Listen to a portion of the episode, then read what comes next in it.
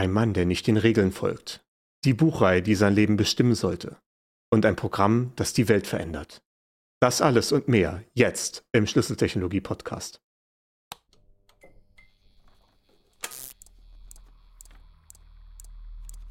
Diese Maschine ist ursprünglich für vermessungstechnische Aufgaben konstruiert worden. Es hat sich jedoch dann ergeben, dass sie auch auf den verschiedensten anderen Gebieten von Technik und Wissenschaft mit Erfolg eingesetzt werden kann.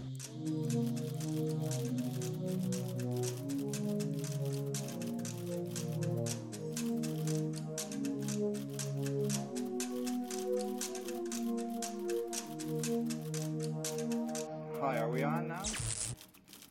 Salve, Cyril. Hallo Timeless. Und Salve an unsere Zuhörerinnen. Das ist die Episode 36 vom Schlüsseltechnologie-Podcast. Äh, Und es ist der zweite Take. Ja, Ich war ein bisschen Äh. unzufrieden mit der ersten Aufnahme. du, du ich, lüftest äh, hier den äh, Schleier der Produktion. Ja. Du durchbrichst die vierte Wand. Unfassbar. Ja, ja. ja, natürlich. Ich meine, man kann das doch äh, vollkommen transparent, eine transparente vierte Wand haben. Sehr gut. Ähm, ja, ich war mit der ersten Aufnahme nicht so ganz zufrieden, weil wir uns irgendwie so ein bisschen verzettelt haben und deswegen habe ich versucht, das auch äh, nochmal anders zu verpacken und dann habe ich dazu noch ein Dokument erstellt und ich hoffe, dass das jetzt besser funktioniert. Denn es ist ein Thema, das mir am Herzen liegt, nämlich Tech und LaTeX. Darum soll es heute gehen. Ja, Tech, der Tech. Oh, Eig eigentlich soll man ja Tech sagen, aber Ja. das, das ist für einen deutschen Sprecher so ungewöhnlich, dass wir dann doch lieber bei Tech bleiben, was so die beste Approximation ist von dem Ganzen. Äh, das ist eine Software. Ich, ich habe es ja in diesem äh, stilisierten Intro schon angedeutet, ein Programm, was die Welt verändert. Mhm. Äh, wir fangen aber an mit der Person, die dieses Programm äh, geschrieben hat, ursprünglich, nämlich Donald Knuth. Genau. Das ist ein Informatikprofessor, mittlerweile auch emeritiert, also der ist eigentlich schon in Rente, aber wie das ja dann bei Professoren so oft der Fall ist, der hat einfach sein Büro weiter an der Uni und äh, kommt da trotzdem jeden Tag hin und arbeitet irgendwie, hat vielleicht irgendwie eine Se Sekretärin oder sowas äh, oder Sekretär und ja, äh, arbeitet da so an den Dingen, die ihn so herumtreiben. Vielleicht nicht direkt diese Software, über die wir reden werden, aber da kommen wir dann noch zu. Donald Knuth ist hauptsächlich halt bekannt für eine Buchreihe, die nennt sich The Art of Computer Programming, also die Kunst, Computer zu programmieren. Die hat ihre erste Ausgabe erfahren 1968 vom ersten Band. War auch eigentlich nur als ein einziges kleines Buch über Compiler gedacht. Äh, ist dann ein bisschen ausgeartet. Und dazu gibt es hier eine schöne Anekdote in der Wikipedia, die wir ja mal so ein bisschen als szenische Lesung wiedergeben können. Äh, dieser erste Abschnitt hier im Wikipedia-Artikel vom Compilerbuch zum mehrwertigen Grundlagenwerk. Ja, ich fange mal an. Ursprünglich hatte der Verleger Knuth, der damals noch ein Student im Hauptstudium war, damit beauftragt, ein einzelnes Buch über Compiler zu schreiben. Knuth wollte jedoch alles notwendige Wissen zu diesem Thema präsentieren und dies in einer ausgereiften Form. Zitat. Ich dachte, wenn ich ein Buch über Compiler schreibe, dann sollte ich ein paar Kapitel über grundlegende Techniken einfügen, mit denen die Leute in Berührung kommen, bevor sie auf Compiler stoßen. So packte ich ein Kapitel über jedes Thema, für das ich mich interessierte, hinzu. Nach Abschluss seines Studiums schrieb er dem Verleger und bat um die Erlaubnis, die Dinge etwas mehr im Detail zu schildern. Würde es Ihnen etwas ausmachen, wenn ich das Buch ein bisschen ausführlicher machen würde, da ich denke, dass diese Dinge einer etwas detaillierteren Erklärung bedürfen? Die Antwort seines Verlegers fiel positiv aus. Sie sagten aber nein, fangen Sie gleich an, machen Sie es so umfangreich, wie Sie es für nötig halten. Der erste handgeschriebene Entwurf von 1967 umfasste 3900 Seiten. So entstand der Plan, eine siebenteilige Reihe zu verfassen, die wesentliche Grundlagen der Computerprogrammierung abdeckt. Ja, also äh, in der IT haben wir ja durchaus Erfahrung mit ausartenden Projekten. Das ist hier eins davon. Äh, also hier, wie gesagt, ist der Plan gewesen, eine siebenteilige Reihe zu verfassen. Von diesen Teilen sind bis jetzt vier rausgekommen. Für den fünften Band steht hier als geplanter Veröffentlichungstermin 2025. Die Bände 6 und 7, so in Anbetracht von Knuths Alter, werden wahrscheinlich dann seine, ja, wer auch immer dann der Nachfolger sein wird, äh, fertigstellen. Äh, aber ja, wie gesagt, zumindest vier, vier Bände gibt es schon mal. Und das ist ja auch so ein bisschen, ich, ich erinnere mich natürlich gleich an unsere Folge 34 zu Compilerbau, wo ich gesagt hatte, Compilerbau ist halt ein interessantes Feld, aufgrund dessen, dass man mit sehr vielen verschiedenen Teilen der theoretischen Informatik, mit sehr vielen Arten von Algorithmen und sowas in Berührung kommt. Und das ist wahrscheinlich genau das Problem, warum es hier äh, dementsprechend ausgeartet ist, weil es war ja eigentlich, wie gesagt, als Buch über Compilerbau gedacht und hat sich dann halt zu diesem Standardwerk entwickelt, was es jetzt äh, effektiv ist. Und äh, Donald Knuth damit auch zu einem dieser schon jetzt unvergesslichen Charaktere in der Informatik. Was ja auch durchaus merkwürdig ist, dass halt so viele von diesen Leuten, die halt wirklich ganz am Anfang mit dabei waren, oder zumindest sehr früh äh, den Anfang miterlebt haben, dass die auch teilweise wirklich immer noch lebendig sind. Also äh, auch so jemand wie äh, Whitfield Diffie vom äh, Diffie-Hellman-Algorithmus, den wir mhm. in unserer Live-Folge mal erwähnt hatten. Oh, der, dann, der dann zum Beispiel vor in seinem Gerichtsverfahren ausgesagt hatte und dann war dann so die Frage, ja, es geht jetzt hier um äh, asymmetrische Kryptographie. Äh, können Sie uns erklären, warum Sie sich damit auskennen? Und er so, ja, kann ich Ihnen erklären, weil ich sie erfunden habe. ja, es gibt wirklich, also es gibt so ein paar Leute, ja. Ähm, Leslie, Leslie Lamport ist ja auch so einer, tatsächlich. Das habe ich jetzt beim Schreiben von dem Begleitdokument auch gemerkt. Ja, der dann hier später noch hinzukommen wird. Der später Geschichte. noch dazukommt, genau. Das ist äh, auch so ein Fall von jemandem, der ziemlich große wissenschaftliche Beiträge geleistet hat. Ja. Gut, aber was hat denn, was hat denn die Tatsache, dass der Herr Knuth ein Buch geschrieben hat mit Tech und LaTeX zu tun? ja, genau. Äh, ja, er ist. Knuth ist halt jemand, und ich würde so diese Betrachtung dieser Person als ersten Abschnitt jetzt erstmal noch fertig machen, bevor wir in, das, äh, in die ganze Sache so richtig einsteigen. Das eigentliche Thema LaTeX oder Tech ist halt so eine Person, die gerne den Dingen auf den Grund geht. Das hat man jetzt eben schon in diesem Segment gehört, dass er sagt, ich, ich will ein kleines Buch schreiben. Ups, 4000 Seiten. Genau. Äh, es gibt auch von ihm diesen schönen Spruch, äh, äh, es, es, gibt von ihm ein Dokument, was wir hier auch in den Shownotes verlinkt haben, äh, Knuth versus E-Mail, also wo er seine Einstellung zu E-Mail beschreibt. Und das ist ein Dokument von, ich glaube, 2001 oder so, wo er meinte, ich hatte jetzt 15 Jahre E-Mail, das ist genug für ein Leben. äh, Klasse, ja. Und sagt dann halt, ja, also ich, ich habe eine E-Mail-Adresse, die kommt halt bei meinem Assistenten oder meiner Assistentin raus und die druckt mir das dann für mich aus und ich lese mir das dann in Ruhe durch, wenn ich mal Zeit habe dafür. Und der Grund, dass er sich mit E-Mail nicht befasst, da hat er dann so gesagt, E-Mail is a wonderful thing for people whose role in life is to be on top of things, but not for me, my role is to be on the bottom of things. Also E-Mail ist eine wunderbare Sache für Leute, die äh, immer alles im Blick haben müssen, ne? die halt alle Dinge äh, irgendwie in der Übersicht haben müssen und äh, organisiert sein müssen und so weiter. Und seine Aufgabe ist aber quasi genau das Gegenteil davon, halt nicht irgendwie nur diesen großen Überblick zu haben, sondern sich halt in so eine Sache richtig tief reinzugraben und dann halt erst wieder rauszukommen, wenn er es halt wirklich auch komplett verstanden hat und sowas. Ja. Das war eine Arbeitskonstellation, die ich selber mal so eine Zeit lang hatte. Also ich war auch für ein paar Jahre so in einer relativ reinen Bottom-of-Things-Rolle. Ich hatte so einen Kollegen, mit dem ich zusammengearbeitet hatte und der hat äh, mit den ganzen technischen Sachen um die ganzen Planungsdingen und Abstimmungen und anderen Abteilungen sowas den Überblick für mich behalten und ich habe mich halt im Wesentlichen nur damit beschäftigt, irgendwie Code zu schreiben und irgendwie Strukturen zu bauen und sowas. Und das war eine wunderschöne Zeit. Diese äh, Organisation ist jetzt nicht mehr dieselbe, deswegen mache ich jetzt mittlerweile auch solchen Organisationskram. Äh, was, was auch, glaube ich, so der Teil von meinem Job ist, den ich am schlimmsten finde, aber äh, da, da, kommt man wohl nicht drum herum. Aber das, das hat mich dann mal so dran erinnert, äh, diese, diese Unterscheidung zwischen on top of things und on at the bottom of things. Mhm, ja. Und äh, so jemand ist halt Knuth. Und wenn man natürlich so ein Buch haben will und das halt ordentlich machen will, braucht man dafür Textsatz. Und damit können wir jetzt überleiten zu unserem zweiten Punkt, nämlich die Frage, was ist denn dieser Textsatz? Wir hatten ja schon mal in Folge 13 und 14 über Textkodierung und Textdarstellung geredet. Also das Thema Text haben wir an und für sich schon, naja, äh, sicherlich nicht erschöpfend, aber zumindest in einer grundsätzlichen Überblick schon behandelt.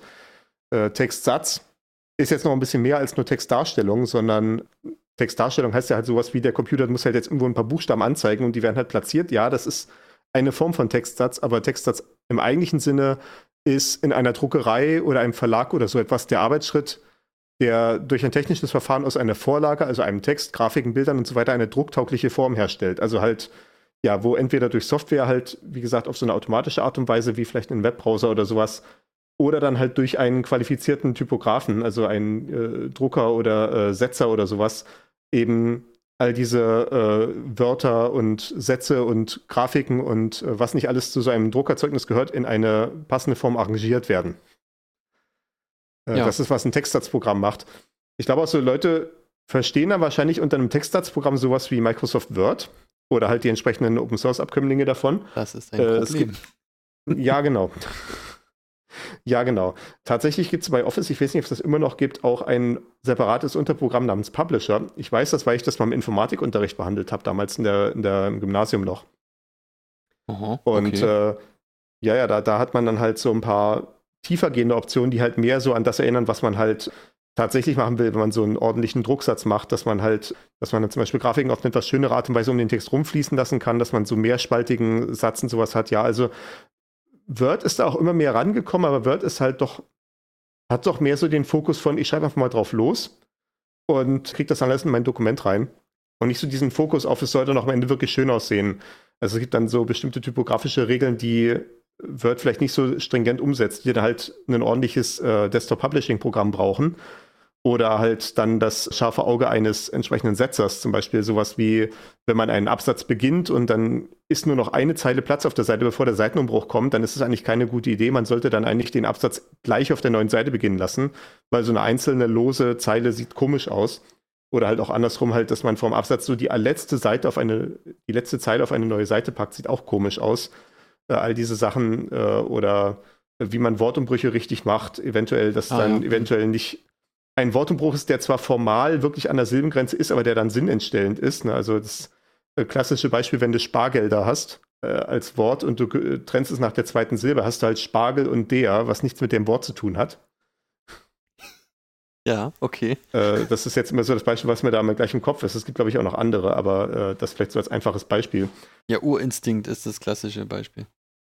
Äh, ach ja, genau, Urinstinkt, ja. Und das dann halt nach der zweiten Silbe trennen, dann äh, kriegt man eine Beschreibung dessen, wie der äh, Geruch von bestimmten äh, Fäkalien ist. Das ist genau. eine andere Sache.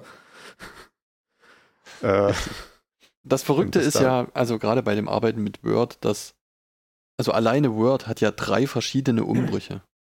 Ne, es gibt einen weichen Umbruch, einen harten Zeilen, also einen ja. weichen Zeilenumbruch, einen harten Zeilenumbruch und einen Absatzumbruch. Und alleine das ist kaum jemandem bekannt. Ja, es ist, es ist halt wirklich auf dieses schnell losschreiben optimiert und ich verstehe auch warum. Aber das führt ja doch dazu, dass diese Kenntnis nicht äh, gegeben ist. Und wir können ja später dann nochmal über ComaScript reden, wenn wir dann dazu kommen. Hm, ja. Da müssen wir hier, glaube ich, mal einmal eine, äh, eine Pinnadel reinmachen und das da an später denken. Ja. Genau, das, das ist dieses Feld von Textsatz grundsätzlicherweise. Wenn man natürlich jetzt im Gebiet ja, sowas wie Mathematik, Informatik, äh, Physik und so weiter ist, also in den äh, entsprechenden naturwissenschaftlichen Fächern oder technischen Fächern, dann kommt dazu noch das Thema Formelsatz, was nochmal eine ganz eigene Sache ist. Also auch in Word kann man ja irgendwie Formeln setzen, das geht so ein bisschen. So für die, für so einfache Formeln wie irgendwie ein Quadrat und eine Wurzel oder sowas ist das auch einigermaßen kompetent. Aber äh, ja, gerade so Mathematiker und Physiker zeichnen sich dadurch aus, dass sie da sehr partikulare Anforderungen haben. Das Thema Formelsatz, wir haben das hier in den Shownotes verlinkt. Ich hoffe, du führst das dann zusammen, die äh, ursprünglichen Shownotes und die, die du jetzt hier für die Neuaufnahme äh, vorbereitet hast, dass das dann am Ende alles äh, plausibel ist. Ja, das äh, und, werde ich wohl äh, machen müssen, ja. Mhm.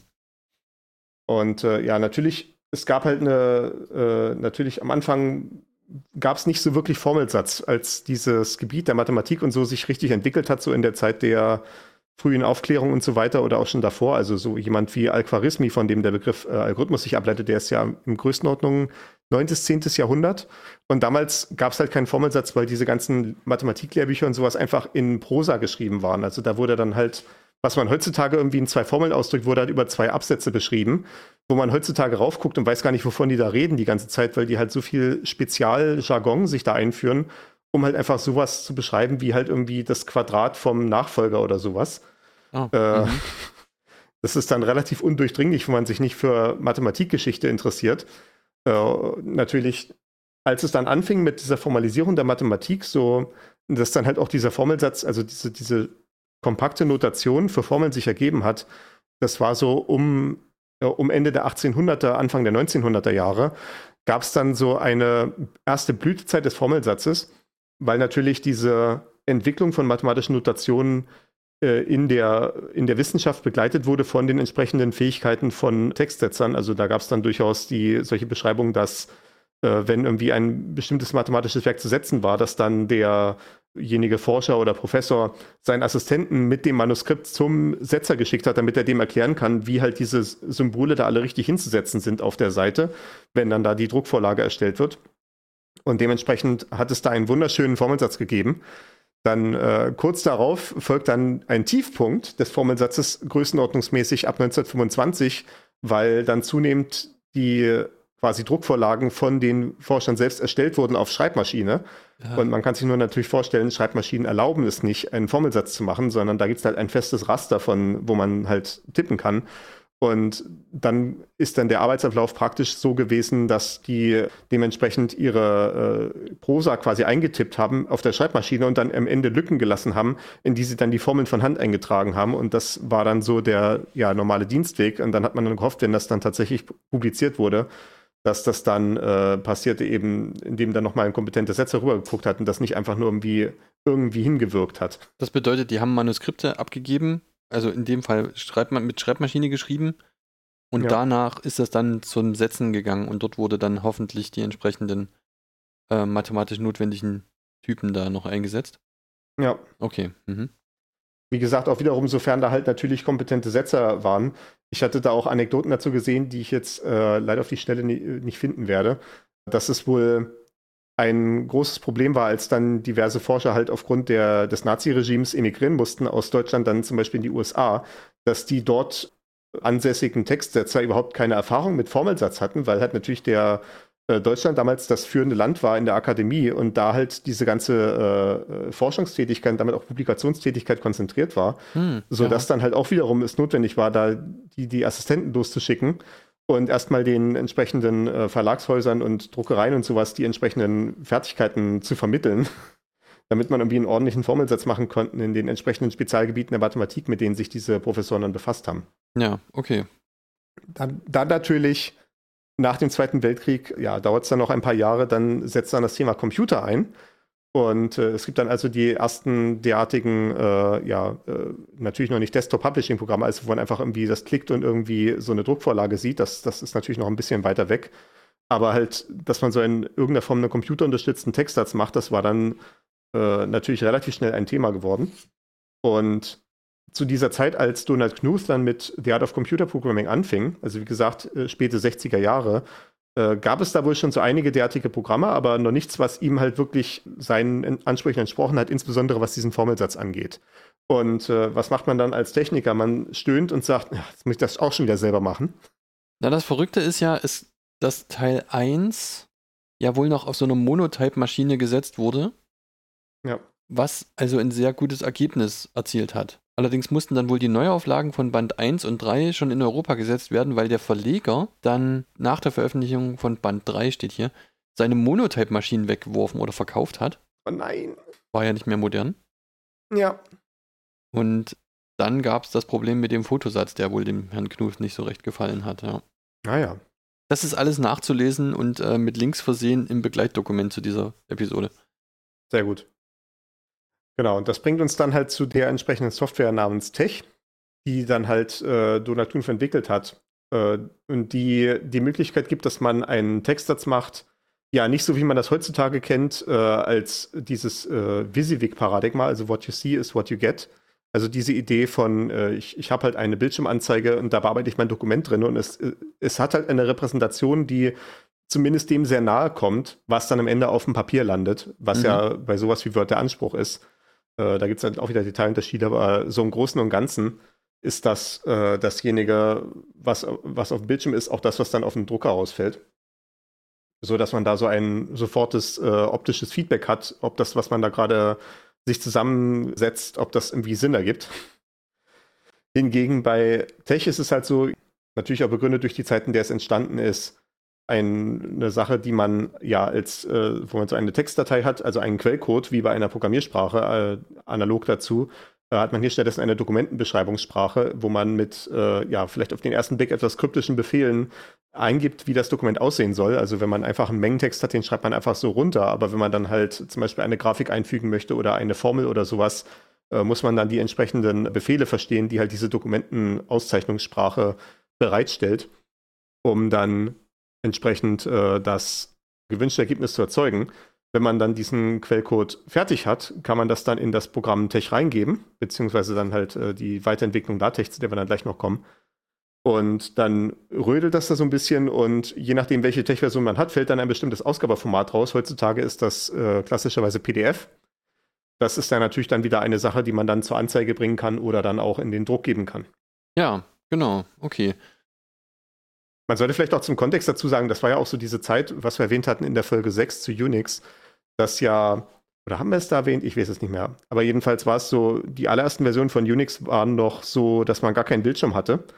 Oder zumindest, dass es nicht erforderlich war, einen Bildschirm zu haben, sondern man hatte eventuell nur eine Tastatur und einen Drucker. Und Ja, dann doch. wurde halt, was man dann in der Kommandozeile eingetippt hat, wurde halt auf diesem Endlosdrucker ausgedruckt und halt Mhm. auch die äh, Ausgabe erschien dann halt auch dadurch, dass sie ausgedruckt wurde auf so eine Rolle Endlospapier. Ja. Und dementsprechend hatte man dann auch wirklich nur die Möglichkeit, das Dokument halt äh, quasi ja äh, äh, umzuwandeln zu lassen in die fertige Druckvorlage und die dann halt auch wirklich auszudrucken. Und dann konnte man halt sehen, ob man es halt richtig gemacht hat. Oder wo man halt noch sehen muss, okay, hier muss noch ein Seitenumbruch rein oder da muss irgendwie was verschoben werden und so weiter. Äh, dass man sich das dann halt auf einem Bildschirm zur Vorschau zumindest anzeigen lassen kann, bevor man es ausdruckt. Das ist ja dann im Zweifelsfall auch erst später gekommen. Ja, äh, da bin ich jetzt ehrlich gesagt nicht sicher, inwiefern das noch in die Zeit fällt, als äh, Tech entwickelt wurde. Aber auf jeden Fall, ja, Stimmt, klar. Äh, Tech ist ab 1977, ja. Das könnte schon sein, dass der da schon Bildschirm hatte. Ja, aber es ist halt noch nicht lange vorbei zu der Zeit. Das ist schon wahr. Da ist der Herr Knuff sicher nicht, von- sicherlich noch von geprägt gewesen. Ja. Ähm, um sich das etwas besser vorstellen zu können, werden wir ein LaTeX-Dokument, also das besagte Begleitdokument, einfach mit ausliefern. Als so eine Art Beispielcode. Ja. Damit man das auch mal vor Augen hat. Im Wikipedia-Artikel zu LaTeX ist auch ein Beispieldokument drin.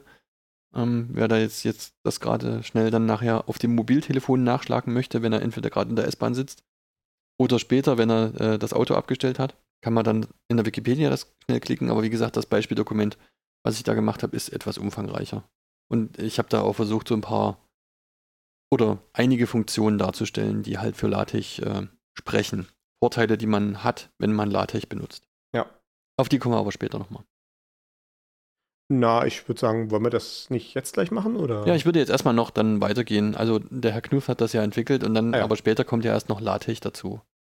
Ja, genau. Also Tech äh, ist dann, hat dann im Prinzip den Funktionsumfang, den äh, Donald Knuth eingeschätzt hat, dass er den für sein System so braucht, äh, um halt sein Buch zu setzen damit.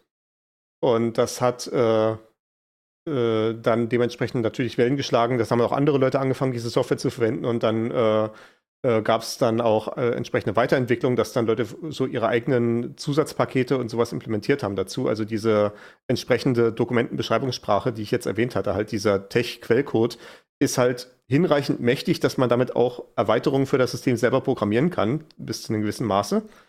Und das hat dann unter anderem der äh, Herr Leslie Lamport, den du bereits vorhin erwähnt hattest, äh, getan und hat dann da quasi seinen eigenen Stempel aufgedrückt in Form so eines Erweiterungspaketes. Und äh, da sein Name Lamport ist, also vorne mit La anfängt, ist das dann damit äh, zu Lamports Tech geworden, also LaTeX. Genau, richtig.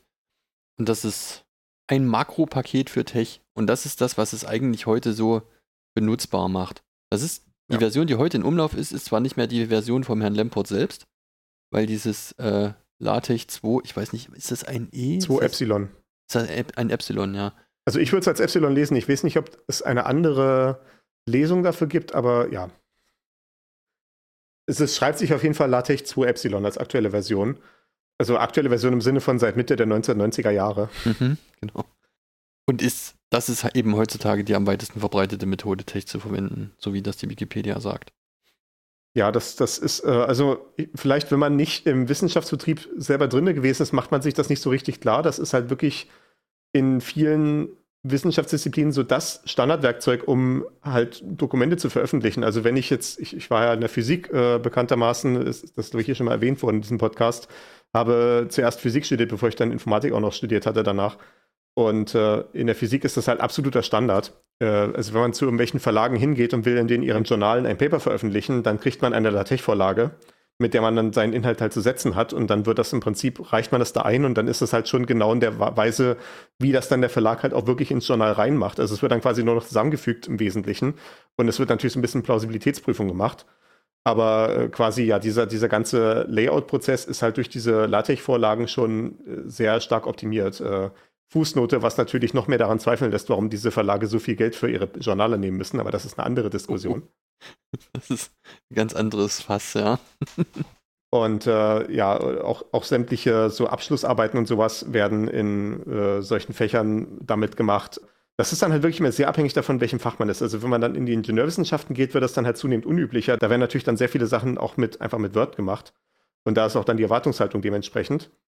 Also was ja dann auch nicht unbedingt unüberraschend ist, weil man natürlich dann immer weiter von diesem äh, Argument-Formelsatz wegkommt. Also wenn man natürlich jetzt eine äh, Seminararbeit zur, im Bereich der Philosophie schreibt, wird man wohl seltenst Formeln zu setzen haben.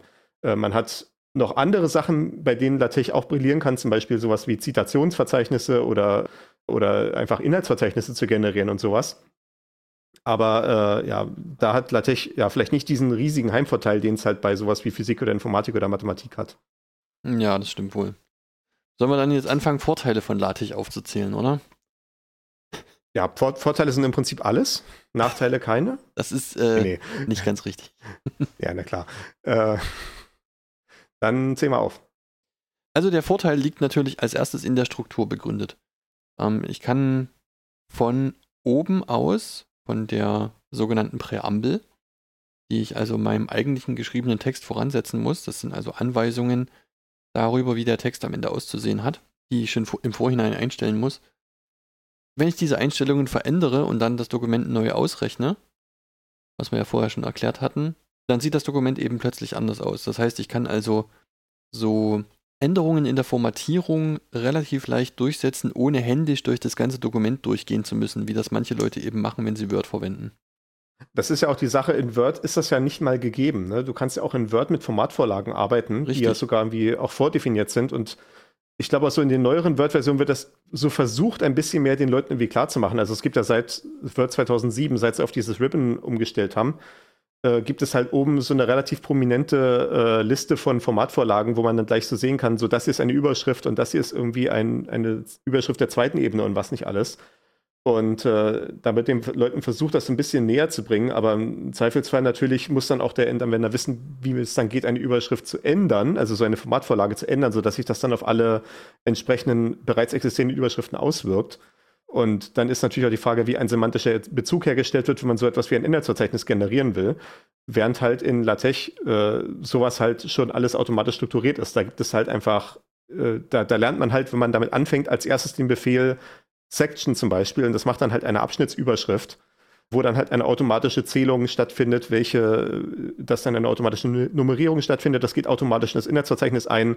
Und ja, man kann jetzt technisch gesehen auch einfach nur sagen, die nächste Zeile ist jetzt halt fett und groß und, äh, und sowas, aber das ist halt, ja, es geht, aber es ist halt überhaupt nicht das, was man als erstes lernt, wenn man sich mit irgendeiner Ressource äh, auseinandersetzt, wo man da Tech lernen kann. Äh, wovon es ja auch durchaus einige gibt, einfach aus dem Grund, dass es halt äh, jedes Jahr einen neuen äh, Jahrgang von Studenten gibt, die irgendwelche wissenschaftlichen Arbeiten verfassen müssen und halt in den entsprechenden Disziplinen dann halt auf LaTeX äh, hingewiesen werden oder dann äh, dazu eventuell auch genötigt werden. all diese Ressourcen lernen einen halt, nehmt die semantischen Auszeichnungen, also nehmt halt diese Auszeichnung, die nicht sagen äh, Fett und 24 Punkt, sondern halt Abschnittsüberschrift oder Unterabschnittsüberschrift oder, oder was auch immer. Genau, es gibt zwar trotzdem die Möglichkeit, das umzudefinieren. Ne, dafür sind ja auch die Vorlagen da, die, über die wir gerade schon gesprochen haben, bei den Verlagen. Da sind diese Überschriften schon entsprechend eingestellt, aber das erfordert ein wenig mehr Aufwand. Und es ist eben trotzdem noch die einfachere Variante, einfach mit den vorgefertigten Dingen zu arbeiten. Was ich dazu noch sagen muss, ich bin mittlerweile der Meinung, wenn ich von vornherein gewusst hätte, dass Word die Mächtigkeit besitzt, die es hat, dann hätte ich mich möglicherweise nicht in LaTeX eingearbeitet. Ich muss aber allerdings auf der anderen Seite sagen, um all diese Sachen in Word zu lernen, kann man dann eben auch LaTeX lernen. Also wenn man Word in der Art und Weise benutzt, dass, es, dass man diese Mächtigkeit ausnutzt, dann wiegt das aber auch schon wieder einen der Nachteile von LaTeX auf, nämlich die relativ hohe Einarbeitungszeit, zumindest meiner Ansicht ja. nach. Also ich hatte ja da ein äh, wunderschönes Experiment, was ich beobachten konnte, also nicht bewusst, aber äh, so ein, wie man das so ein Gern-Experiment macht. Ne? Wenn man ein neues Medikament testet, ist das ja dann ein Doppelblindversuch gegen Placebo. Also man teilt halt irgendwie die Probanden in zwei Gruppen ein. Eine kriegen halt irgendwie das tatsächliche Medikament und die anderen kriegen halt eine Substanz, die genauso aussieht, aber nur Kochsalzlösung ist oder sowas, wo halt kein Wirkstoff drin ist. und äh, dieser Doppelblindteil bezieht sich darauf, dass keine von beiden Seiten weiß, zu welcher Seite sie jetzt gehört, solange halt äh, also es kann natürlich dann, dann solche Ausnahmefälle, wenn jetzt jemand irgendwie einen medizinischen Notfall hat, dann kann man halt auflösen, damit die Leute im Krankenhaus wissen, ob sie da jetzt das beachten müssen, was für ein Medikament da gegeben wurde oder nicht. Ne? Äh, also in Ausnahmefällen geht das natürlich, aber regulärerweise, äh, wie gesagt, äh, ist das dann halt ja gegeneinander getrennt. Ich meine, das hatte ich jetzt natürlich nicht, aber ich hatte den Fall, dass meine beiden Brüder, die beide Bauingenieurwesen studiert haben, beide gleichzeitig ihre Abschlussarbeit geschrieben haben Und äh, Proband 1 hat sich entschieden, ich mache das wie immer in Word. Ich habe bis jetzt immer mein, alle meine Arbeiten in Word geschrieben. Das kann kein Problem werden. Oder ne, damit komme ich gut damit komme ich gut zurecht, war halt die Begründung. Ne? Und mhm. das ist ja auch keine schlechte Idee grundsätzlich. Ne? Äh, wenn man irgendwie jetzt gerade eine schwierige Aufgabe vor sich hat, dann ist es eigentlich tendenziell eine schlechte Idee, jetzt auch noch eine neue Software zu lernen gleichzeitig, wenn man nicht unbedingt muss. Ja, also an und für sich ja gar keine schlechte Logik. Proband 1 hat also Word genommen. Proband 2 hat sich gesagt, hier dieses LaTeX, das, das verwendet der Xyril andauernd, äh, das, das kann gar nicht so schlecht sein. Das sieht doch immer ganz schick aus, was er da macht alles. Äh, das gucke ich mir mal an. Äh, was passiert also? Proband 2 ist erstmal zwei Wochen lang damit beschäftigt, sich in dieses LaTeX einzuarbeiten, sich irgendwie eine, äh, sein Dokument halt so einzurichten, diese ganzen Formatvorlagen und sowas alles so hinzusetzen, dass es halt seinen Ansprüchen beziehungsweise der Prüfungsordnung entspricht. Also äh, wenn man dann solche Abschlussarbeiten und sowas hat, ist es dann durchaus üblich, dass dann Vorgaben gemacht werden, weil jetzt zum Beispiel gesagt wird, die Abschlussarbeit soll halt so und so viele Seiten haben. Ne? Soll meinetwegen 40 bis 50 Seiten umfassen. Und dann könnte natürlich irgendwie ein cleverer Student auf die Idee kommen, ach, ich mache einfach 36 Punkte, dann muss ich nur ein Drittel zu viel schreiben. äh, deswegen wird dann meistens vorgegeben sowas wie Times New Roman, 12 Punkt, Schriftgröße, doppelter Zeilenabstand, ne? damit dann halt einfach eine relativ eindeutige Menge Text rauskommt. Mhm. Äh, und dann werden feste Ränder vorgegeben und so ein Kram. Ne?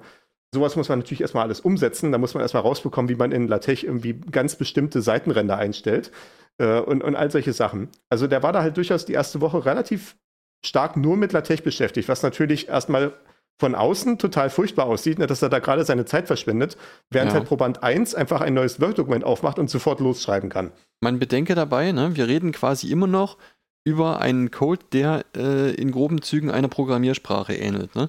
Deswegen ja. ist es eben so schwierig, sich da einzufuchsen. Nur um das nochmal aufzufrischen. Ja.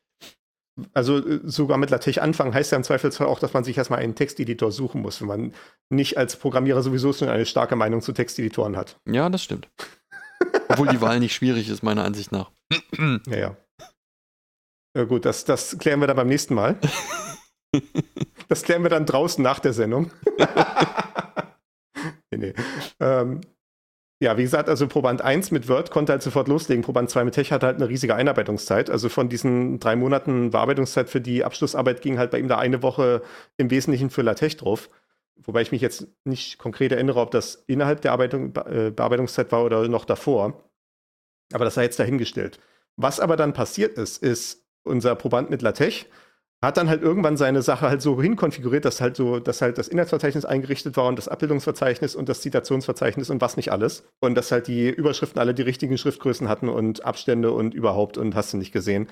Und dann konnte er sich halt voll und ganz auf seinen Inhalt konzentrieren. Dann war es halt wirklich nur noch runterschreiben und das Textersystem hat einfach alles automatisch für ihn gemacht, weil es halt richtig eingestellt war. Mhm. Hingegen der Proband mit Word konnte halt einfach drauf losschreiben, aber hatte dann halt richtig Stress in den letzten zwei Wochen, weil halt Word ständig gegen ihn gekämpft hat. Irgendwie war das auch offenbar so, das war, ich glaube damals, das war die 2007er Version von Word. Es kann sein, dass es heutzutage besser ist mit Word, aber äh, das war auch so diese Zeit, als Word irgendwie bei Größen über so 60 Seiten dann langsam anfing, instabil zu werden, mhm. was ich mir nicht so richtig erklären kann. Also es ist natürlich jetzt irgendwie etwas ältere Technik, aber 2007 waren ja jetzt auch nicht schlechte PCs. Die, wir hatten ja auch gute PCs und alles. Ne? ich muss aber so, sagen, das, das ist eine Erfahrung, die ich auch 2012, 13, 14, 15 noch ja. gemacht habe.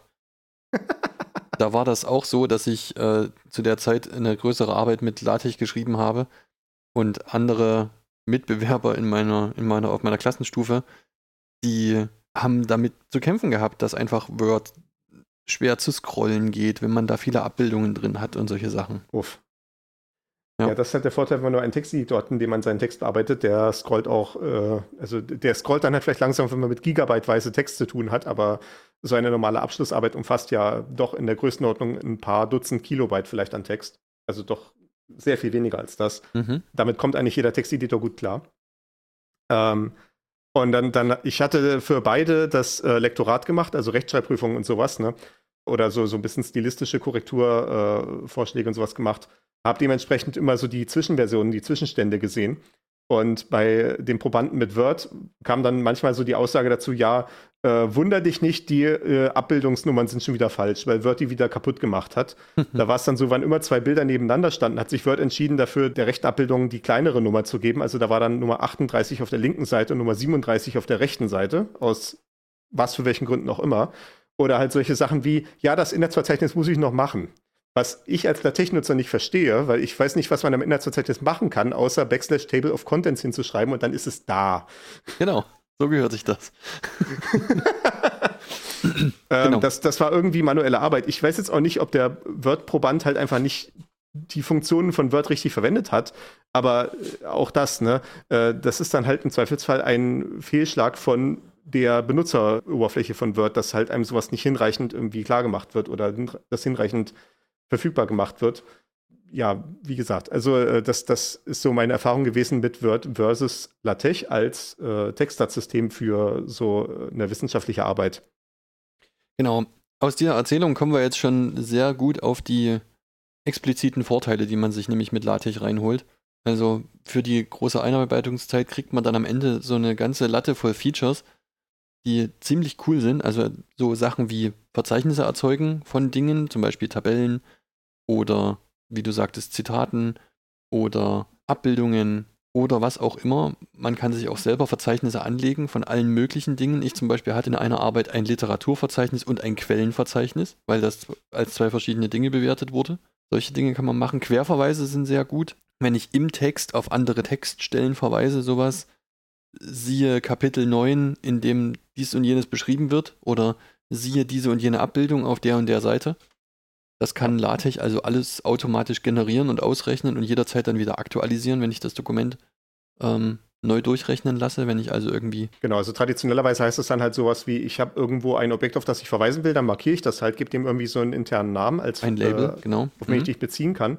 Äh, sei es eine Grafik, sei es auch eine Formel oder sowas. Ja. Und dann können diese Dinge halt durchnummeriert werden und ich kann dann irgendwo anders einfach sagen, Referenz auf dieses Label und dann erscheint dann halt in dem gedruckten Dokument dann am Ende, also in dem äh, erzeugten Dokument, sowas wie Formel 2.6 auf Seite 12 und das ist dann halt wirklich angepasst darauf, wo halt die Formel gerade auftaucht. Wenn ich dann halt natürlich neuen Inhalt einfüge und die Formel verschiebt sich auf eine andere Seite oder ich sortiere meine Kapitel um oder was nicht alles, äh, aktualisiert sich das halt automatisch und ich muss dann nicht äh, hinterherrennen von Hand und äh, diese ganzen Referenzen nochmal anpassen am Ende.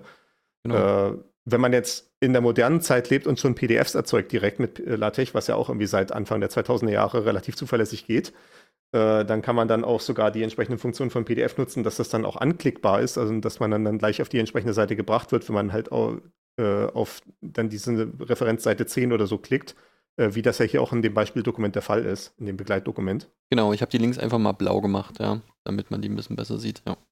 Ja. Und das ist ja dann auch so, wenn man das PDF aufmacht, kriegt man dann auch in den entsprechenden Anzeigeprogrammen so eine Outline angezeigt, also halt so eine, so eine Kapitelliste an der Seite, wo man sich dann durch die Kapitel durchklicken kann damit man dann nicht ein Inhaltsverzeichnis lesen muss, Seite 286 und dann irgendwie ganz weit nach vorne blättern darf oder so. Ja, genau. Was, glaube ich, auch, äh, was, was hier als Punkt mit auf der Liste steht, und das ist, glaube ich, heutzutage, muss man das gar nicht, kriegt man das gar nicht mehr so gewürdigt, aber das war auch ein wesentlicher Punkt, ist äh, Rechnerunabhängigkeit. Oh ja. Äh, ich mhm. habe hier geschrieben, heute gang und gäbe, damals revolutionär. Also wie gesagt, heute ist halt das Format, was man so klassischerweise aus LaTeX erzeugt, PDF. Ein PDF heißt ja Portable Document Format, also Ne, äh, portables, also zwischen verschiedenen Rechnern übertragbares und weitergebbares Dokumentenformat. Das ursprüngliche Format, was LaTeX selber oder was, was äh, GNUS selber eingeführt hat mit Tech, nennt sich DVI, also Device Independent. Hm. Also halt auch wiederum dieser Punkt äh, vom konkreten Gerät unabhängig. Und das bezieht sich ja genau auf diese Sache, die du vorhin meintest, äh, dass diese erste Ausgabe von The Art of Computer Programming, also der erste Band, wurde mit auf so einer Monotype-Maschine gesetzt. Und dann wurden halt diese Maschinen verkauft und die ganze Arbeit war für die Katz, weil die andere Maschine halt ein anderes Format genommen hatte und dementsprechend das halt nicht mehr übertragbar war. Oder man musste es dann halt aus den ursprünglichen Manuskripten halt neu setzen. Und äh, das kann man sich dann natürlich halt sparen, wenn man so ein rechnerunabhängiges Format hat. Dann kann man halt im Zweifelsfall das auch auf einem anderen Rechner aufmachen, sofern es halt ein Anzeigeprogramm dafür gibt für dieses allgemeine Format. Ja, genau. Möchtest du weitermachen mit Vorteilen oder soll ich noch was sagen? Äh, weitere Vorteile, äh, ich meine, wir können hier so ein bisschen schnell durchgehen, weil wir das schon so ein bisschen erwähnt haben. Äh, es ist äh, äh, anpassbar und programmierbar, wie gesagt. Ne? Also Text selber ist halt ja ein, ein programmierbares Textersystem und dann gibt es halt solche Erweiterungen wie halt zum Beispiel LaTeX, was halt noch ein paar mehr Funktionen hinzufügt, wie halt diese Verzeichnisse oder solche Sachen. Dann gibt es zum Beispiel AMS LaTeX, äh, was von der American Mathematical Society kommt, dementsprechend halt da der Name AMS vorne und ist eine Erweiterung für äh, den Formelsatz, den Knuf selber schon eingebaut hat. Also da kommen alle möglichen wilden mathematischen Symbole dazu, die halt irgend so ein Mathematiker mal gebrauchen könnte. Äh, also alles, was dann wie das äh, Herz begehrt. Dann hast du hier verlinkt sowas wie Music Tech. Hast du hier ein Beispiel für Musik drin? Ich habe vor, vor Musiksatz habe ich leider kapituliert. Ich habe bis kurz vor der Aufnahme ah, ja. noch an dem Dokument gebaut, aber vor Musiksatz habe ich dann am Ende kapituliert. Ich muss wirklich sagen, ich möchte nicht wissen, durch was für Schmerzen Leute gehen, die Musiksatz machen müssen. Ja, gut. Äh, da, da, kann eventuell äh, jemand der Zuhörer, wenn er sich da berufen fühlt, uns da einen Kommentar dazu zu geben, wie sowas abläuft, äh, sich gerne dazu melden. Äh, die Kontaktadresse steht auf der Webseite. Dann gibt es hier zum Beispiel Tix. Das ist von Till Tantau von der Universität von Bremen, glaube ich, war er. Mm, der, ein, sein, ja. Der, der ein Grafiksystem für LaTeX gebaut hat. Und das habe ich auch in meiner Diplomarbeit damals intensiv verwendet. Also da kann man dann halt auch mit solchen Zeichenbefehlen dann Grafiken malen. Und das ist für mich total fantastisch gewesen, weil ich dann, weil man da auch solche Möglichkeiten hat, nicht einfach nur zu sagen, sowas wie wir bei in der Vektorgrafikfolge beschrieben hatten, äh, in Folge, wo war das? Folge 8? Zu 2D-Grafik hatten wir mal die erklärt, was äh, Vektorgrafiken sind. Ja. Ja. Dass man nicht einfach nur sowas sagen kann wie ein Rechteck von folgender Koordinate bis zu folgender anderen Koordinate oder irgendwie ein Kreis an dieser Koordinate mit einem bestimmten Radius, sondern man kann da halt auch rechnen damit. Äh, man kann dann halt sowas sagen wie jetzt, ich habe hier zwei Punkte und jetzt hier möchte ich einen äh, 90-Grad-Winkel dazu äh, aufspannen oder, oder, oder auch was für auch ein Winkel auch immer und dann äh, in 60 Zentimetern Entfernung soll jetzt hier der nächste Punkt gemacht werden und dann kann ich diesen Punkt auch wieder einen Namen geben und kann dann auf diese Weise quasi technische Skizzen machen. Das sind alles Funktionen, die mit diesen Ticks möglich sind. Dann auch Beamer äh, kommt auch von Tiltantor, baut dann auf diesen Ticks auf ist ein Paket, dass man nicht nur ja, so Dokumente erstellen kann, die zum Drucken gedacht sind, sondern auch so Slideshows, wie man es mit äh, PowerPoint oder äh, den entsprechenden oder Keynote oder den entsprechenden Open Source Abkömmlingen machen würde, sondern dass man halt auch ja so, dass man halt so Slide Decks hat, die sich halt auf diese Art und Weise verhalten, wenn man das so kennt, auch mit äh, so nacheinander Aufdecken von einzelnen Punkten auf einer Slide.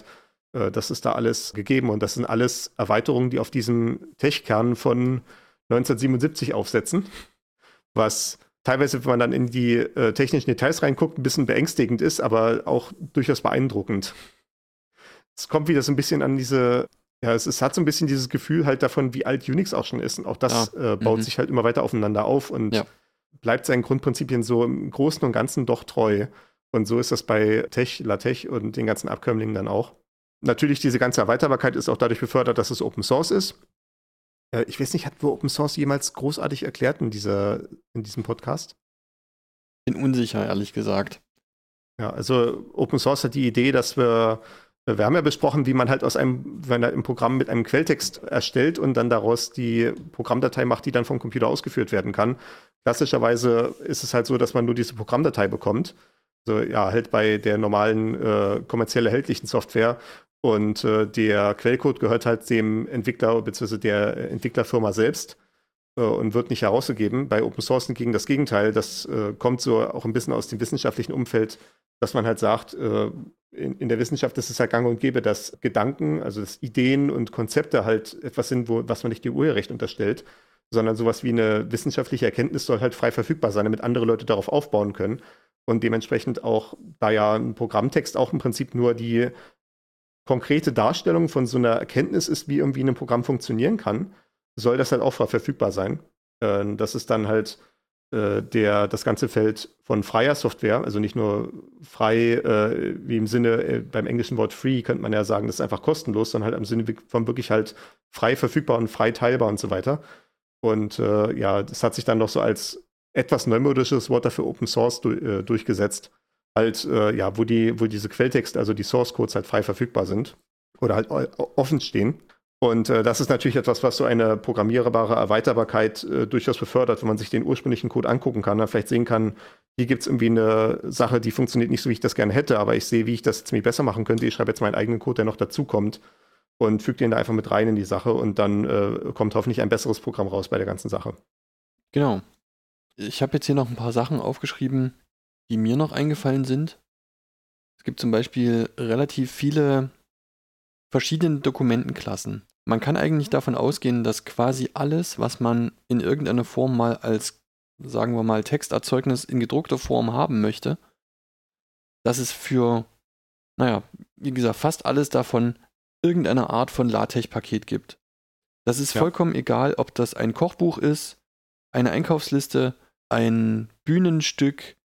Äh, ja, zum Beispiel das Beamer, was ich eben erwähnt hatte, ne, genau. was man Präsentationsslides anfertigen kann, das ist halt auch dann eine Dokumentenklasse. Also ja, quasi so ein äh, nicht nur so ein einzelnes kleines äh, Erweiterungspaket, sondern halt wirklich ja eine, größeres, eine größere Struktur, von dem man bei LaTeX dann immer am Anfang eine wählt, so als Basis, worauf man dann aufbauen kann. Genau, richtig.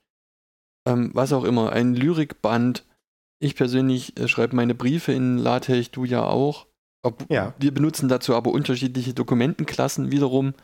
Ja, also ich verwende da die Dokumenten, das ist DIN-Brief, die halt äh, nach den entsprechenden DIN-Normen für äh, Briefformatierung äh, äh, gemacht ist. Also das ist ja, weil man kennt ja diese Briefe, die so ein transparentes Fenster drin haben. Und damit natürlich dann der gedruckte Brief da auch an der richtigen Stelle die Adresse stehen hat, gibt es halt dafür eine DIN-Norm, wo halt diese Adressfenster zu sein hat und wo halt die, das Blatt zu falten ist und sowas. Und das ist alles in dieser DIN-Briefvorlage schon fertig umgesetzt, die wir ja auch äh, verlinkt haben in den Shownotes. Und äh, damit schreibe ich immer meine Briefe. Ich habe mir halt einmal irgendwie mir die ganzen Sachen so zurecht konfiguriert, wie ich das haben wollte und habe dann eine Vorlage für mich, die ich halt immer kopiere, wenn ich einen Brief schreiben will. Und dann fülle ich den halt nur aus. Ne? Dann habe ich halt so quasi markiert, hier bitte die Empfängeradresse eintragen und hier bitte die, das Anschreiben reinformulieren und so weiter. Und äh, dann, dann drucke ich das halt nur noch aus und unterschreibe das. Und ich habe festgestellt, so in meiner komplett subjektiven Wahrnehmung, dass auf diese Briefe immer sehr schnell und gründlich geantwortet wird. Ja.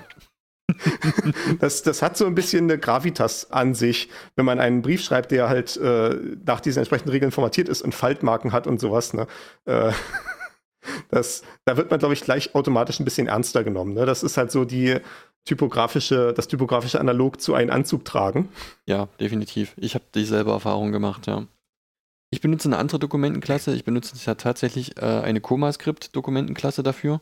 Die unterstützt dann zum Beispiel sogar noch so Sachen wie äh, Serienbriefe. Da kann ich also eine Textdatei quasi als Grundlage nehmen für einen Serienbrief mit den Adressen von den Empfängern drin und was sich nicht noch alles für Anmerkungen. Und was ich zum Beispiel auch noch mache, ist für Dinge, die ich irgendwie hochladen oder äh, online verschicken muss. Ich habe dann hochauflösende Scans von mehreren Unterschriften von mir und so einen kleinen äh, Random Number Generator in dem Dokument mit drin, sodass da immer wieder eine andere Unterschrift auftaucht sodass dann quasi beim Ausrechnen schon direkt ein unterschriebenes Dokument erstellt wird, was ich dann äh, online verschicken kann.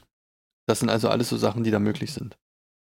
Sollen wir jetzt gleich mal über ComaScript sprechen, wenn wir, das, wenn wir da gerade schon drauf gekommen sind? Ja, genau. Also ComaScript äh, dürfen wir nicht unerwähnt lassen, einfach weil ich das äh, Handbuch von ComaScript total super finde. Also ComaScript ist halt auch so eine Sammlung von Dokumentenklassen für LaTeX. Das zeichnet sich dann immer dadurch aus, also diese, diese Dokumentenklassen kommen auch so ein bisschen aus dieser Zeit, noch äh, aus DOS-Zeiten, als die Dateinamen nur acht Buchstaben lang sein durften.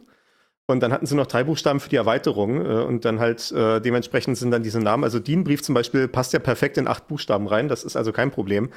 Aber äh, ja, also diese klassischen Do Dokumentenklassen, die bei LaTeX selber dabei sind, heißen dann halt so Artikel oder Report oder Book. Und äh, dann gab es halt ComaScript, die halt ihre eigenen Dokumentenklassen haben für diese ähnlichen Anwendungsfälle und die haben dann halt immer SCR davor wie Skript.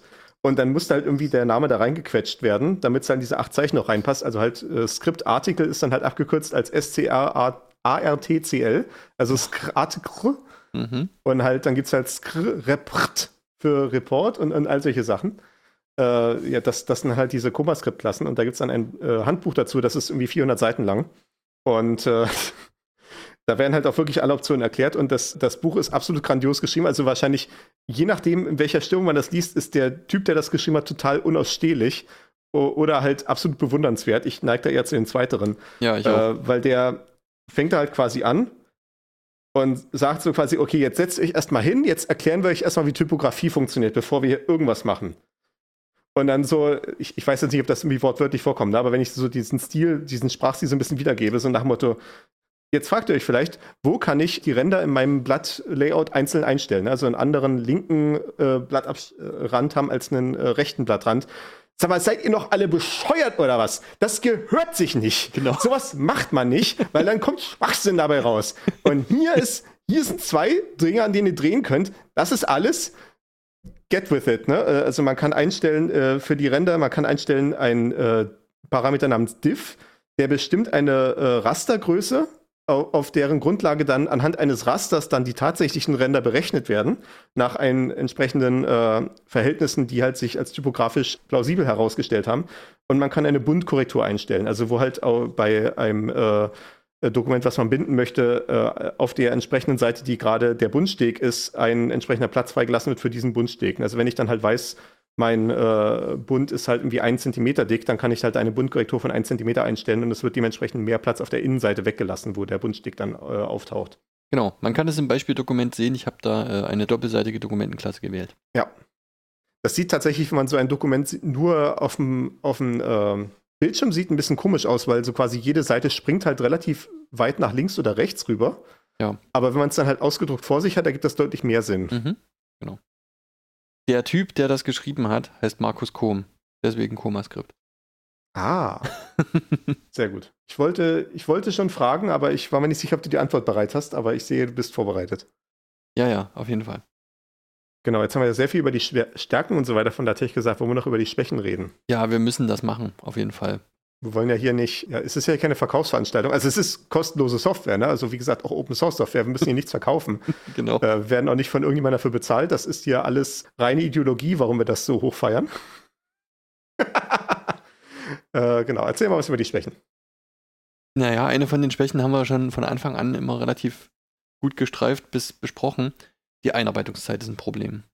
Also, man findet online relativ simpel so Minimalbeispiele für bestimmte Sachen, aber sobald man irgendwie fortgeschrittenere Sachen machen will, wie äh, Literaturverzeichnisse oder so, dann fängt man an, durchaus relativ umfangreich Dokumentationen durchzustöbern. Und das ist ein Punkt, um den kommt man auch beim späteren Arbeiten nicht drumrum. Also wenn man jahrelang immer nur die gleiche Art Dokument setzt, dann mag das sicher anders sein, aber ich muss sagen, wenn ich LaTeX-Dokumente erstelle, dann äh, wälze ich regelmäßig irgendwelche Dokumentationen. Mittlerweile habe ich dafür für mich ganz gute Modi gefunden. Ich muss dann einfach die passende Dokumentation öffnen und dann mit Suchbegriffen arbeiten. Aber es ist trotzdem was, was man unbedingt sagen muss.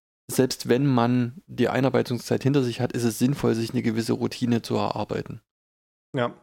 Also ich weiß für mich selber auch, ich habe während des Studiums, also während von 2006 bis 2017 habe ich halt meine beiden Studien durchgezogen. Äh, in der Zeit habe ich viel und regelmäßig LaTeX geschrieben und war auch total im Saft. Seit ich das nicht mehr mache, bin ich total eingerostet darin. Also ich, ich mache halt, wie gesagt, ja, wie gesagt, hier meine Briefvorlage, die verwende ich halt ab und zu. Ich mache alle paar Jubeljahre mal eine Präsentation, die ich dann mache. Natürlich auf Arbeit ist es halt nun so, da verwende ich halt, äh, weil das halt der Firmenstandard ist, halt Office, weil zum Beispiel halt auch das in SharePoint integriert ist, wo wir halt unsere Sachen ablegen sollen und so weiter. Ne? Man ist dann halt dann im Ökosystem drin, da äh, ist es dann halt äh, da, dafür liegen halt auch die Vorlagen rum. Ne? Also man hat ja dann die entsprechenden, das entsprechende Corporate Design, was man verwenden soll. Und diese Vorlagen gibt es dann halt eben entsprechend als PowerPoint-Vorlage und nicht als LaTeX-Vorlage. Ja. Und äh, dadurch bin ich ziemlich eingerostet. Äh, ich könnte sicherlich jetzt gerade nicht, was ich früher gemacht habe, nämlich Vorlesungen live in LaTeX mitschreiben, inklusive Grafiken. Das, das konnte ich mal flüssig, das äh, kann ich mittlerweile nicht mehr. Ich meine, ich kann immer noch den Formelsatz relativ gut lesen, da gibt es ja Videobeweise davon. Ich weiß nicht, ob wir das verlinken wollen. Oh, das können wir wirklich verlinken, ja. Das ist eine gute Idee. Das, das, äh, ich, ich werde mein To-Do setzen in die, äh, in die Shownotes und dann. Äh ich kann das raussuchen, ja. Ich muss eh nochmal die Shownotes überarbeiten dann. Ja. Genau, ich habe es einmal aufgeschrieben. Äh, dann könnt ihr das dann in den Shownotes nachgucken. Das ist so ein kleiner Claim to Fame meinerseits, aber gut. Ähm, ja, das, das glaube ich, ist, das ist, glaube ich, die große Schwäche von LaTeX. Was vielleicht auch so ein bisschen eine Schwäche ist, aber das natürlich eine Meinungssache ist. LaTeX-Dokumente haben halt mitunter so ein bisschen das Gefühl von Angestaubtheit. Weil das ist halt so ein bestimmtes Design, also auch gerade diese Default-Schriftarten, die standardmäßig eingestellt sind, die Computer Modern Familie mhm. von Schriftarten, hat halt diesen Vibe von wissenschaftliches Paper mit sich an sich dranhängen und halt so diese, dieses Gefühl von hat sich seit 1980 eigentlich noch nicht verändert. Und die sind auch nicht so hundertprozentig auf Bildschirmanzeige optimiert, die sind halt wirklich sehr stark optimiert auf gut aussehen, wenn es gedruckt ist, was eine andere Sache ist, als auf dem Bildschirm gut aussehen. Das stimmt. Also ja. zum Beispiel, die haben, die haben teilweise halt sehr dünne Strichdicken äh, in bestimmten Schwüngen und sowas. Das sieht auf dem PC einfach doof aus, wenn man halt zu wenig Pixel hat. Äh, Gerade wenn irgendwie die Auflösung halt nicht so hoch ist. Das ist vielleicht auch so eine Sache, ja, es, es, es hat so ein bisschen einen altbackenen Vibe mitunter. Also ich nehme auch immer andere Schriftarten. Ich habe so meine äh, eigene Selektion an äh, Hausschriftarten, die ich dann verwende, wodurch es ein bisschen schöner aussieht. Oder ein bisschen, bisschen nicht so sehr wie Standard-LaTeX zumindest. Also das könnte ich vielleicht noch als Schwäche sagen. Ansonsten, wie gesagt, halt ja, der Einarbeitungsaufwand und auch der, der, der kontinuierliche Nachschlageaufwand, eventuell, wenn man irgendwie bestimmte Formelzeichen finden muss und solche Sachen. Was ich auch noch mit hier drin stehen habe im Begleitdokument ist, äh, dass es teilweise notwendig sein kann, gigabyteweise Pakete nachzuinstallieren. Ja. Ne, das haben, da haben wir jetzt auch ein Erlebnis gehabt. Ähm, ja, das, äh, also diese ganzen Tech-Erweiterungspakete, die liegen halt in so einem Standardarchiv rum, äh, namens CTAN und werden dann veröffentlicht in einer Distribution namens TechLive. Und das ist dann immer die Frage, wie die konkret ausgestaltet ist, diese, wie diese Distribution dann zum Anwender kommt. Ich weiß gar nicht, wie das unter Windows und so abläuft. Also TechLive gibt es auch für Windows. Aber unter Linux ist es dann halt abhängig davon, auf welcher Linux-Distribution man ist. Ist das nicht Und bei meiner Distribution, nee, nee, MiGTech gibt es schon seit, MiGTech gibt seit über zehn Jahren nicht mehr. Das ist jetzt auch TechLive. Okay. Dann nehme ich, ich alles Ich kann mich noch erinnern, das allererste LaTeX, was ich verwendet habe, war MiGTech, weil ich damals auch noch unter Windows war, ganz kurz. Ah, ja, okay. Aber äh, das ist schon lange eingestellt. Ja, je nachdem, wie das dann halt auf der eigenen Linux-Distribution paketiert ist, kann es dann halt entweder sein, also es ist halt so ein bisschen die Wahl zwischen Pest und Cholera aus Sicht des äh, Paketierers. Entweder macht man halt ein äh, Systempaket für jedes einzelne Tech-Live-Paket, dann sind das halt locker flockig 10.000 Stück. Oder man macht halt so Gruppen und dann ja. ist es halt dann immer so dieser Fall, ich muss dann halt irgendwie eine Gruppe von 1000 Paketen installieren, nur weil ich eins davon haben will. Und dann habe ich halt plötzlich wieder ein Gigabyte mehr auf meiner Platte belegt, weil die, weil, weil das halt doch relativ viel ist mitunter, wenn jedes Paket noch so eine Dokumentation mitbringt und so weiter. Ja. Äh, das ist dann halt so ein bisschen die Wahl zwischen Pest und Cholera. Oder man installiert halt die Dokumentation nicht mit, aber dann hat man halt wieder das Problem, dass man keine Dokumentation hat. Oder man muss sie halt nicht aus dem Internet holen jedes Mal. Ja, genau. Also ich muss sagen, ich habe bei dem Fedora, was ich hier aktuell benutze, ähm, ist es so, dass die dass ich jedes dieser Pakete einzeln installieren kann. Das habe ich jetzt auch, während ich das Dokument geschrieben habe, gemacht, weil ich auch ein paar Sachen gemacht habe, die ich zum ersten Mal brauchte. Und dann kommen so einzelne Paketschnipsel von ein paar Dutzend Kilobyte bis das größte, was ich glaube hatte, war 6 MB. Ja, und das läppert sich dann halt, ne? Ja, das läppert sich, aber das hab, war vielleicht jetzt so sieben, acht Mal oder so während der ganzen Zeit. Dann wirft eben der Compiler, der, der das PDF-Tech, wirft dann einen Fehler und sagt hier, ich finde die Style-Datei nicht. Und dann gehe ich da in meine Dokumentenverwaltung im Terminal und dann sagt er mir hier, äh, Dokumentenverwaltung, äh, Paketverwaltung im Terminal und sagt, habe ich, kenne ich, kannst du installieren. Und dann sage ich, mach das. War das nicht bei MIGTech damals so, dass das so eine automatische Nachinstallation eingebaut hatte? Also, dass sie dann den Tech-Compiler äh, quasi so umgebaut hatten, dass wenn der irgendwie eine Fehlermeldung schmeißen will für ein Paket, was fehlt, dass sie dann stattdessen nachgucken in ihrer Datenbank, welches das ist und das in dem Moment nachinstallieren. Das ist was ich nicht, was, was ich nicht sagen kann, weil wenn du von vor zehn Jahren sprichst, ich tatsächlich habe MIGTech auch nie benutzt. Und wenn du von vor zehn Jahren sprichst, dann war das, ist das, fällt das auch aus meiner Zeit raus. Ich habe erst kurz danach angefangen. Ich habe allerdings gerade nachgeguckt, also ich habe einfach TechLive in, ein, äh, in eine Suchzeile in einem Browser eingegeben. Dann kommt man auf Wahnsinn. die auf tug.org slash techlive ja. und dann steht da Install an Windows und dann kannst du hier sagen Install tl Windows.exe. Ah ja. Also, sehr gut. Ich denke, auch das wird recht gut möglich sein. Genau, dann haben wir jetzt, glaube ich, hinreichend abgenördet über Tech und LaTeX. Äh, also vielleicht einen großen Teil der Hörer haben wir jetzt hier zwischendurch verloren, weil die sich einfach überhaupt nicht für Textast interessieren.